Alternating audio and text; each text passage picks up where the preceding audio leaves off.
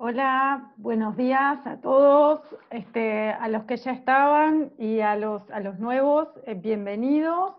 Em, seguimos con este encuentro y ahora, este, después de Buse con tu exporta y de el correo con exporta fácil, eh, tenemos acá a Mario Irazábal, que es el referente para admisión temporaria en el LATU. El objetivo es acercarles este, toda eh, la información respecto a este régimen para que todos lo, puedan aprovechar de manera adecuada, para que lo conozcan y se acerquen a él, y por supuesto también dejar establecido el vínculo para que ante dudas sepan también a dónde este, dirigirse. Así que Mario, muchísimas gracias por participar, bienvenido y adelante. Bueno, muchísimas gracias Andrea. Quería empezar por agradecer a Uruguay 21 la posibilidad de hacer esta, de sumarnos a esta iniciativa este, de este encuentro virtual para pequeñas y medianas empresas. Lo que vamos a intentar explicar son, este, voy a poner la presentación, permiso.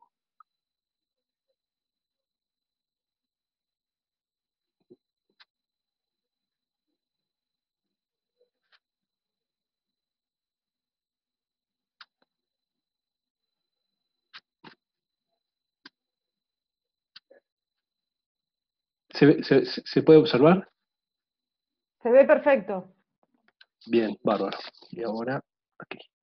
Bien, de lo que voy a hacer una presentación eh, lo más breve posible para que puedan, este, para poder contestar las preguntas, pero igual interrumpan las veces que así lo entiendan, son estos tres mecanismos de promoción industrial para las exportaciones uruguayas, que son admisión temporaria para perfeccionamiento activo, la toma de stock y el drawback.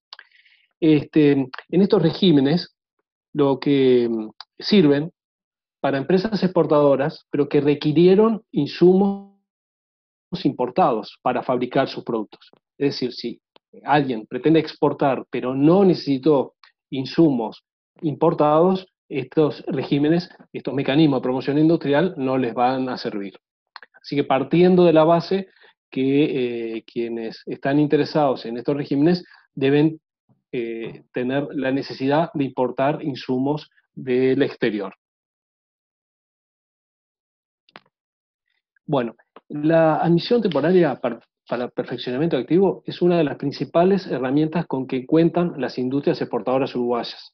Luego esto de industrias lo vamos a bajar un poquito. El portavalor que lo trajo no se debe haber Cuando pasó te presto, encantar vida, sí. para que yo fraigo la configuración.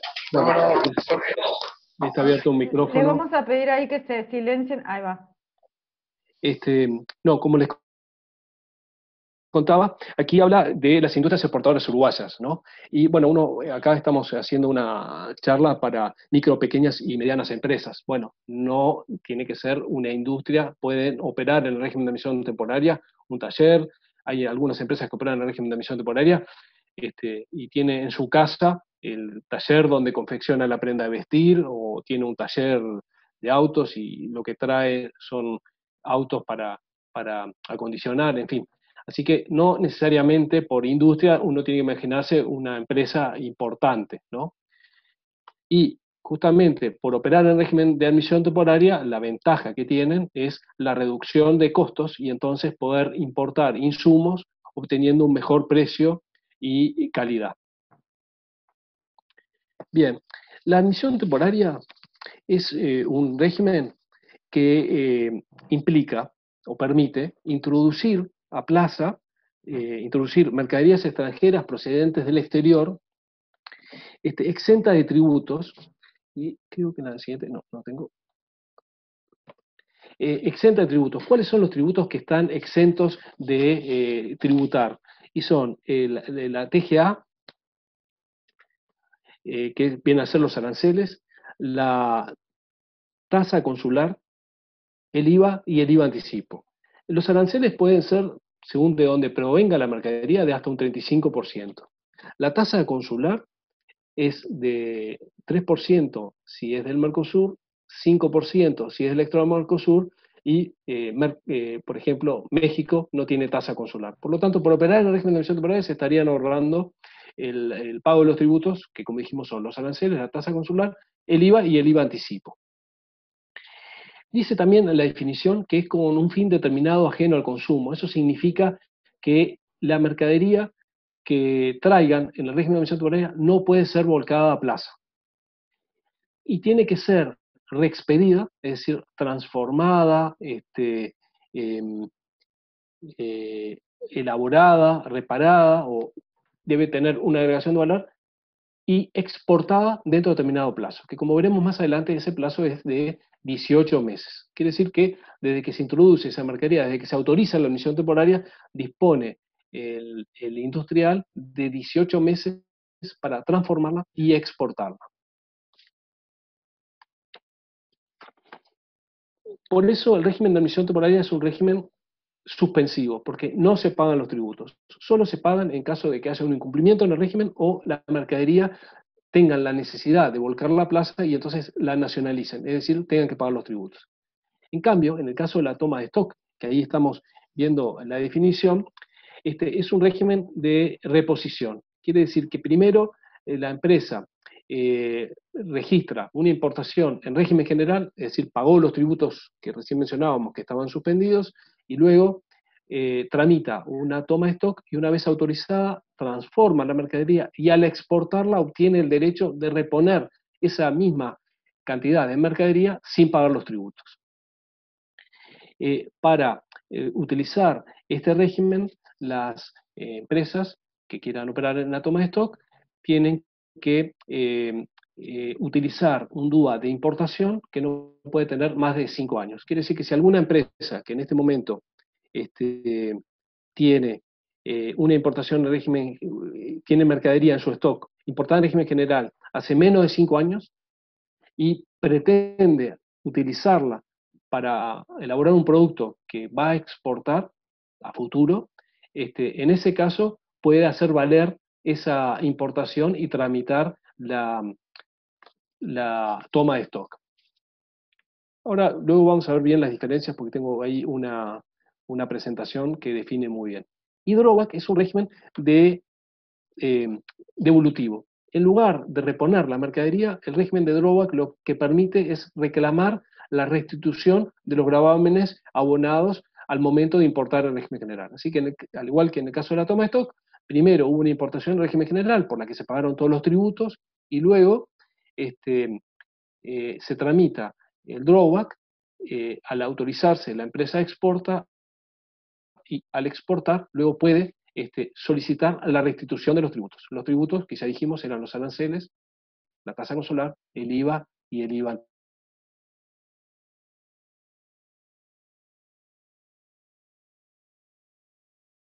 Igual que en el caso anterior, el DUA de respaldo puede tener hasta 5 años. Acá yo hice un, comparativo ¿no? entre lo que es admisión temporaria, toma de stock y drawback.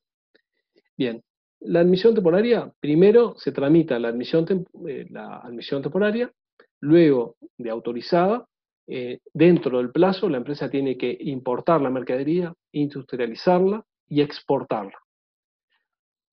En el caso de la toma de stock, tiene que haber, primero que nada, una importación en régimen general. Y luego comienza el trámite de solicitud de toma de stock.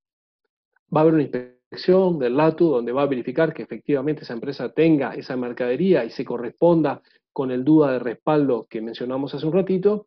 Y luego autoriza la toma de stock. A partir de la autorización de la toma de stock, la empresa puede industrializar, exportar y dentro del plazo de la toma de stock tiene que reponer esa mercadería. Esa reposición es este, sin pago los tributos. Así que si utilizó 100, este, eh, tramitó una toma de stock por 100 kilos de un cuero, ¿no? O de este, una tela, cuando exporte eh, los 100 metros de esa tela, va a poder luego solicitar la reposición y va a tener que eh, reponerla dentro del plazo de los 18 meses que mencionábamos recién. En el caso del drawback, es similar en cuanto al de la toma de stock, eh, pero primero hay una importación en régimen general que no puede tener más de 5 años de antigüedad, luego solicitan el drawback, se realiza una inspección del LATU donde verifica que efectivamente la empresa dispone de esa mercadería y una vez autorizada el drawback, la empresa industrializa, exporta y solicita la devolución de los tributos. Así que espero que más o menos con esta presentación que luego van a recibir, les quede claro las diferencias entre los tres regímenes de eh, estos mecanismos de promoción industrial que autoriza y controla el laboratorio. Mario, eh, te, interrumpo un segundo para llevarlo como a casos concretos.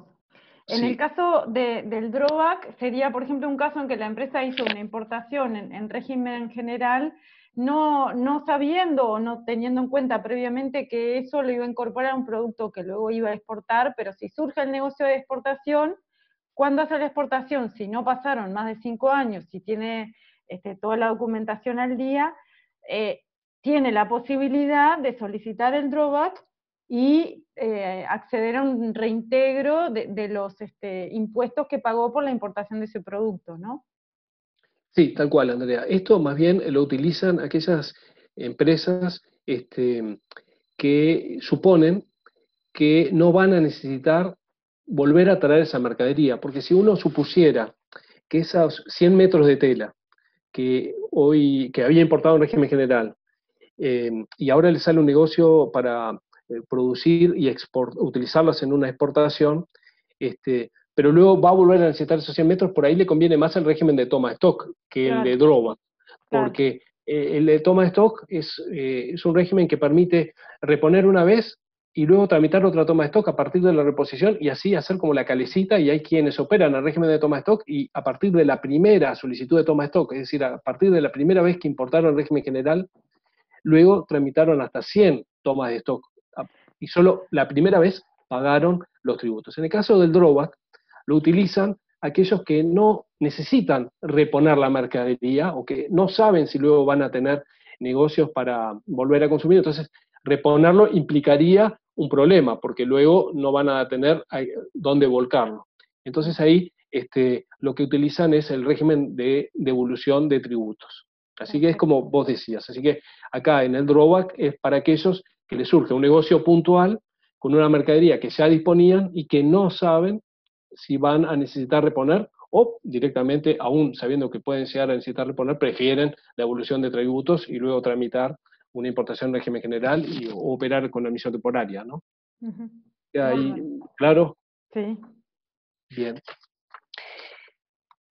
Bueno, ¿quiénes pueden utilizar el régimen de admisión temporaria? Bueno, acá voy a intentar contestar algunas preguntas este, que espero que, bueno, que se puedan eh, hacer. ¿Quiénes pueden utilizar el régimen? ¿Qué se puede introducir en el régimen? ¿Cuál es el plazo? ¿Qué se requiere para tramitar una operación? ¿Hay que pagar una tarifa por el contralor del régimen? ¿Cómo se registran los productos a exportar? ¿Cómo se cancela una operación? ¿Y en qué consisten los controles del dato? ¿Quiénes pueden utilizar el régimen de admisión temporaria? Empresas industriales. Por supuesto que pueden ser micro o medianas o pequeñas empresas, pero tienen que ser empresas registradas.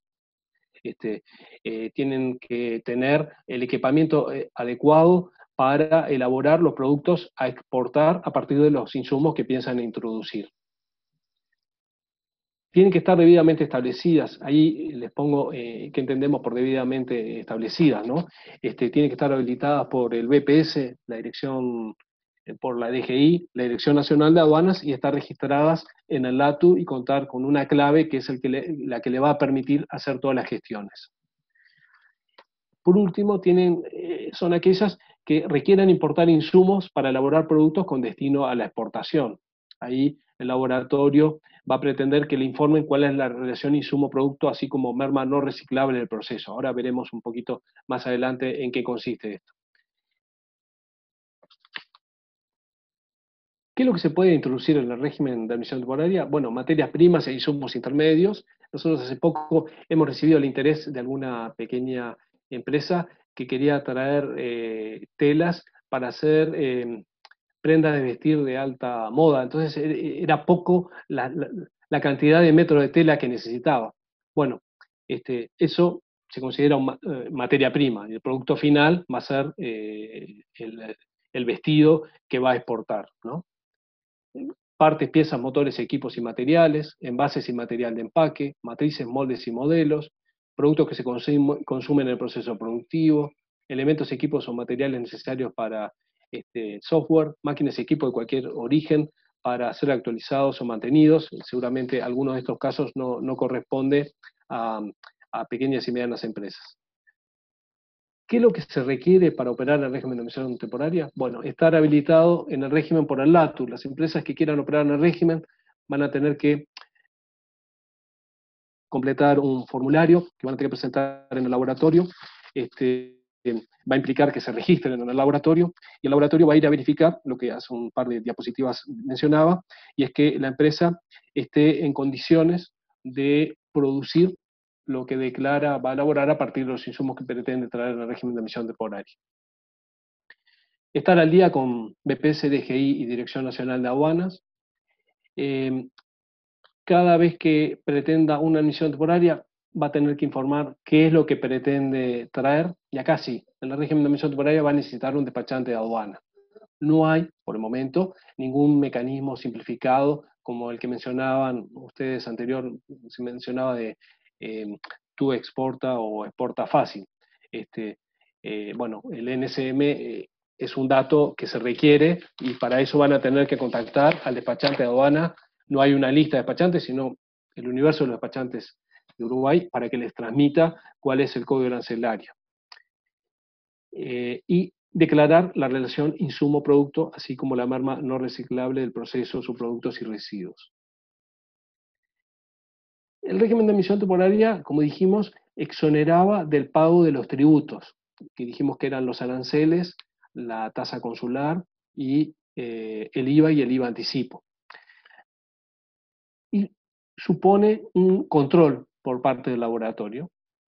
Y eso implica que para operar el régimen van a tener que pagar una tarifa que es eh, del 0.25% del valor CIF más una tarifa básica según el, valor de la mercadería a introducir en el régimen de emisión temporaria. Que si el valor de la mercadería que pretenden introducir eh, cuesta entre 0 y 5 mil dólares, es 20 dólares la tarifa básica, a lo que se le suma el 0.25 del valor CIF. Si el valor de la mercadería es entre 5.001 y 10.000 dólares, la tarifa básica es 30 dólares más el 0.25% del valor CIF y si vale más de 10.001 dólares, este, van a tener que pagar 40 dólares de tarifa básica más eh, la tarifa eh, del 0.25 sobre el valor CIF. Bueno, en este caso ninguna empresa va a pagar más de 2.000 dólares, pero si en esa cuenta, ¿no? la tarifa, eh, diera un valor superior a los 2.000 dólares, este, ese sería el monto máximo a pagar. Bueno, ahí este, en la presentación van a ver que se puede pagar a través del portal del Estado uruguayo, Red Pagos y Correo Uruguayo. Las empresas van a tener que registrar los productos a exportar y acá algo van a tener que declarar si el insumo fuera tela y el producto a, a exportar fuera un vestido, van a tener que declarar al laboratorio qué cantidad de tela requieren para elaborar el vestido. Y ahí es la tela más el desperdicio de la tela. O sea, no solo la tela que lleva el vestido, sino toda la tela que, se consumió en la elaboración del vestido. Una vez autorizada la admisión temporaria, la empresa puede introducir la mercadería y ahí empieza a correr el plazo de los 18 meses el plazo de 18 meses empieza a correr a partir de autorización, no a partir de la introducción de la mercadería, sino a partir de la autorización, del día en que se autoriza la emisión temporaria. La empresa inicia el proceso industrial, que puede ser una transformación, elaboración o reparación de las mercaderías, y luego tiene que proceder a la exportación. Que ahora vamos a ver el tema de la exportación, su comparación con tu exporta y eh, exporta fácil. La exportación es el mecanismo más frecuente de cancelación de una admisión temporaria. Hay otros que los voy a mencionar muy por arriba y estaré a las preguntas que ustedes realicen. Y una vez este, exportada la mercadería, la empresa solicita la cancelación y, eh,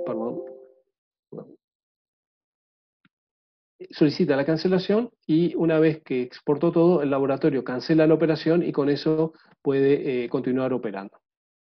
Disculpen que se me fue para atrás.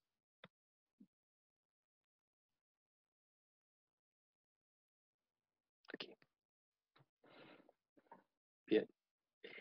Bien. Eh, como decíamos, hay varios mecanismos o procedimientos para cancelar una admisión temporaria. El principal de ellos es la exportación, que es la afectación eh, de la mercadería en las exportaciones. Las empresas al exportar mercaderías elaboradas a partir de insumos en admisión temporaria deben declarar en, en admisión temporaria o en toma de stock o en drawbacks, deben declarar en el duda de exportación la siguiente información. Número AT, ahí dice número AT, pero también es número de toma de stock o número de drawback, la cantidad exportada, el nombre del modelo y la cantidad consumida y el valor. Yo no estoy viendo la pantalla completa, por eso, este, eh, bueno, puede que omita alguna cuestión. Em, lo que estuvimos viendo es qué pasa con otros regímenes especiales de exportación que utilizan las micro, pequeñas y medianas empresas y eh, como ser tú exporta y exporta fácil. Bueno, hace un rato Karina dijo como que se podía afectar a admisión temporal. Nosotros eh, avanzaremos en ese tema, teníamos entendido que eso no se puede hacer. Este, de hecho, no hay en ningún caso hasta el momento de que utilizando estos dos este, regímenes especiales eh, se haya afectado a admisión temporaria. No está previsto eh, ningún campo para eso y tampoco por el momento está previsto que el HEX permita cancelar las misiones temporarias. Pero eso es una cuestión que de pronto los organismos tenemos que trabajar para, si hay interés de parte de micro, pequeñas y medianas empresas, utilizar estos mecanismos, eh, operar el régimen de admisión temporaria y utilizar estos regímenes especiales de exportación, encontrarle eh, alguna solución y, les cuento que los organismos van a tener voluntad de encontrar esa solución. Pero en principio debería decir que al día de hoy no está previsto eh, que se pueda afectar a misiones temporarias y por lo tanto cancelar admisiones temporarias utilizando estos regímenes especiales. No sé ahí, Andrea, si tú quieres hacer alguna precisión. No, eh, simplemente eh, comentar que, como decías, ¿no? es un tema que nos gustaría conversar con aduana porque hoy más temprano este, Karina Camarano de aduana dijo que, sí existía un mecanismo para que lo pudiéramos hacer. Así que en caso que esto este, cambie o que se, se habilite, eh, por supuesto que lo vamos a comunicar, este, la idea es facilitar todo lo que tenga que ver con el marco regulatorio. Lo que sí, este, simplemente para aclarar cualquier duda que pueda surgir es, eh, las micro, pequeñas y medianas empresas pueden utilizar admisión temporaria, lo que hoy por hoy no está previsto es que las exportaciones o los DUAs que salen este, por tu exporta o exporta fácil puedan tener una afectación de AT. Y eso es lo que nos gustaría este, conversar este, con, con aduana. Bien, eh, nosotros generaremos luego ese contacto con aduanas para intentar ver si hay alguna forma de eh, que a través de tu exporta y exporta fácil se pueda afectar la emisión temporaria. Pero hay, quiero decir que ya hay algunas pequeñas y medianas empresas operando en el régimen de emisión temporaria y por supuesto lo hacen a través de la afectación en dudas de exportación comunes, en dudas de exportación simplificado. Este, eh, otro que quiero transmitir es que el régimen de emisión temporal es algo, es como llevar una cuenta corriente, pero requiere cierto, eh, va, a, va, a, haber un control de parte de los organismos competentes, porque la mercadería que se introduce al país eh, tiene los tributos suspendidos. Entonces, lo que, hay, eh, lo que tienen que hacer los organismos es verificar que esa mercadería no se vuelca a plaza, y por eso es que hacemos algunas tareas de control.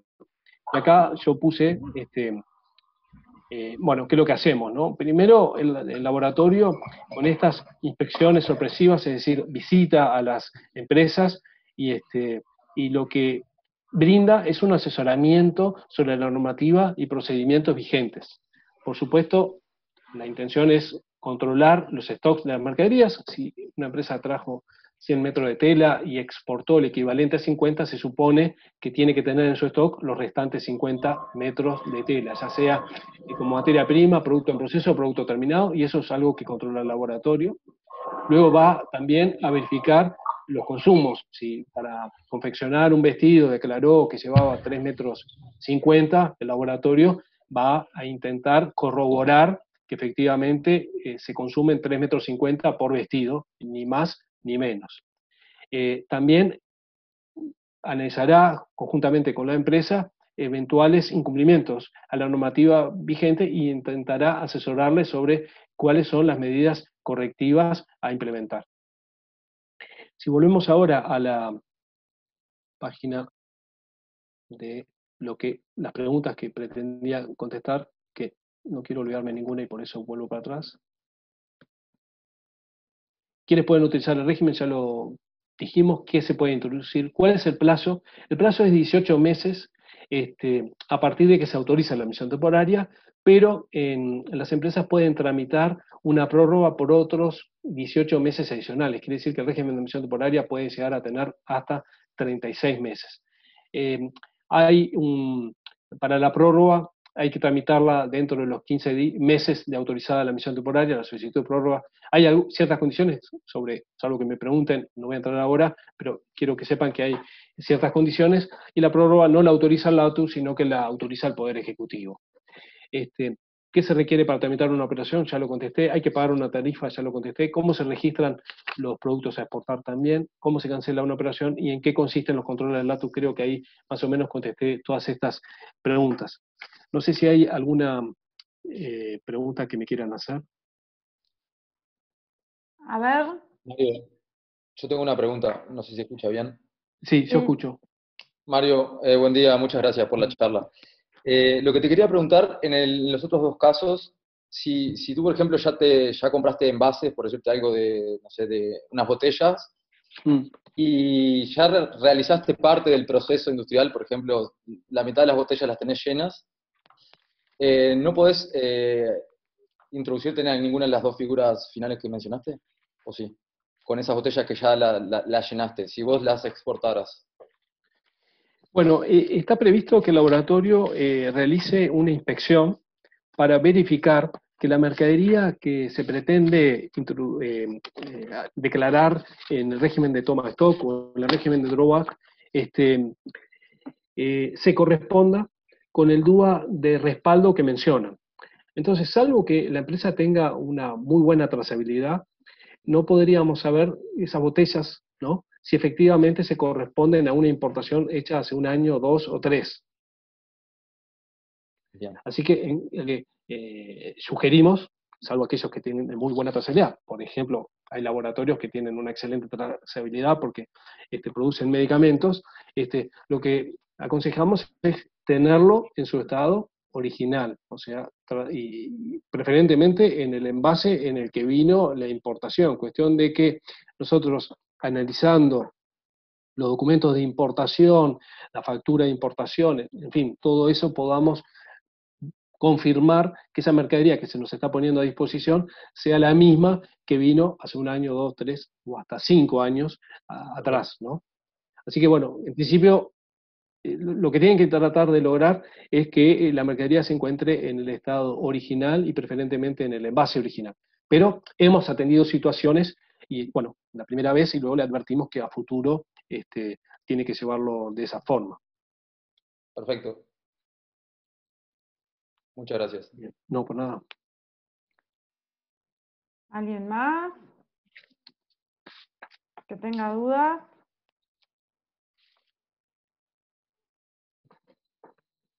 El régimen de admisión temporaria, eh, eh, eso que veíamos hoy, ¿no? Eh, bueno, por un lado se ahorran los tributos, por otro lado hay que pagar una tarifa y por otro lado hay controles que realiza el LATU y a veces la Dirección Nacional de Aduanas. Eso también puede suponer un costo. La empresa tiene que llevar una cuenta corriente, es muy sencillo, pero este, tiene que estar al día. Cuando hay un duda, cuando hay una exportación, por ejemplo, no puede olvidarse de decirle a su despachante de aduana que tiene que declarar que esa mercadería que está exportando la elaboró a partir de insumos en admisión temporaria o en toma de stock o en drawback. Cuestión de que de esa forma se rebaje del total importado lo que está afectando de esos regímenes. Entonces, si en una exportación eh, este, está saliendo el equivalente a 50 metros de tela, tiene que declararlo en la exportación para que automáticamente la aduana y el LATU sepamos que de los 100 importados, en esa exportación ya salieron 50. Eh, en general no hay problemas, pero puede que alguna empresa, este, si no lleva este, bien este proceso, este, pueda cometer algún error. ¿no? Por supuesto no estamos hablando de desvíos, sino de errores, porque aquel que quiere desviar mercadería, evidentemente operó con intencionalidad, pero hay veces que alguien puede cometer errores, omitir, declarar algo, y este, bueno, ahí la empresa va a tener que pagar los tributos que fueron suspendidos en su momento. Em, pero en general las empresas llevan muy bien el régimen de emisión temporaria, no se detectan eh, desvíos y, creo que es una herramienta muy, muy fácil de utilizar y el laboratorio a través de, correo electrónico o, eh, eh, siendo las empresas, permanentemente está tratando de asesorar para que las empresas no cometan errores. Bien. ¿Alguien más que quiera comentar algo? ¿Que pueda tener alguna duda concreta? Ahí este, están ahí este, los datos de Mario. Cualquier duda que tengan, este, lo podemos contactar. Nosotros también estamos a las órdenes para vincularlos. Y si nadie tiene más dudas o, comentarios, eh, nada, agradecerte Mario, agradecer a Latu y insistirles una vez más en que la presentación este, va a estar disponible porque también es mucha información para quien toma el primer contacto con, el instrumento y con esta posibilidad.